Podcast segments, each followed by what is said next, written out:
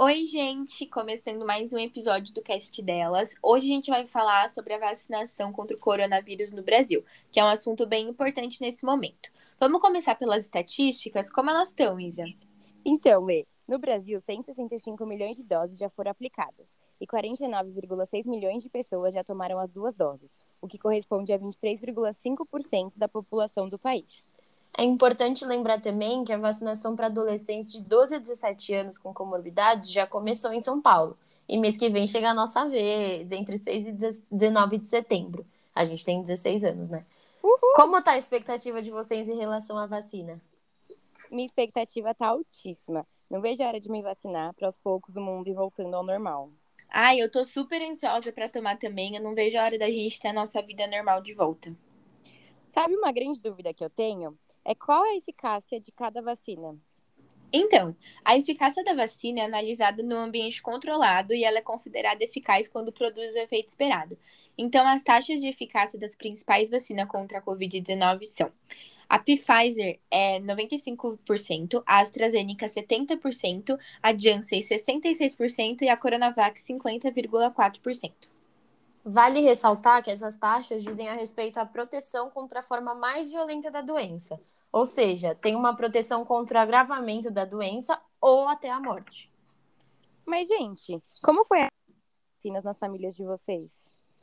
Meus pais tomaram Pfizer, não tiveram nenhuma reação. A minha ficou um pouco dolorida, mas até aí não tem problema. Minha mãe tomou Pfizer e ficou ótima também. Mas meu pai, que tomou a Coronavac, teve algumas reações, tipo dor de cabeça, cansaço, sabe?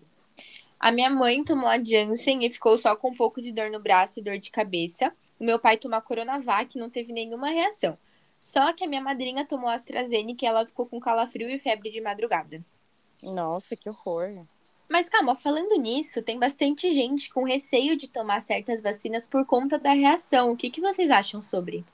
Olha, eu conheço bastante gente que escolheu qual vacina tomar por causa disso. Eu não acho errado, é um direito de cada um, contanto que tome alguma delas o mais rápido possível, né? Exatamente. Temos que lembrar também que aqui na capital de São Paulo, aqueles que estão escolhendo a vacina estão indo lá para o final da fila. É verdade, né? Esse detalhe é bem importante. Gente, vacina é vacina. Vamos tomar logo para essa situação acabar mais rápido.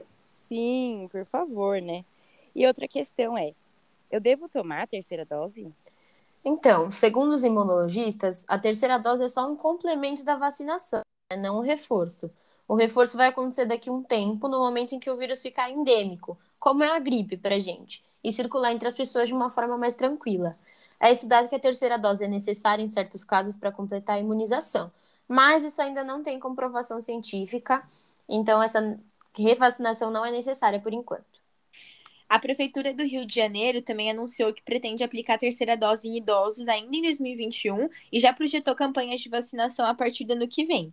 Então, os idosos e os profissionais de saúde seriam os primeiros, já que eles são, né, a linha de frente e as pessoas mais sensíveis. E é isso, gente. Cast delas termina por aqui. Não deixem de se vacinar, gente. Vamos juntos combater a pandemia. Beijos e até o próximo episódio.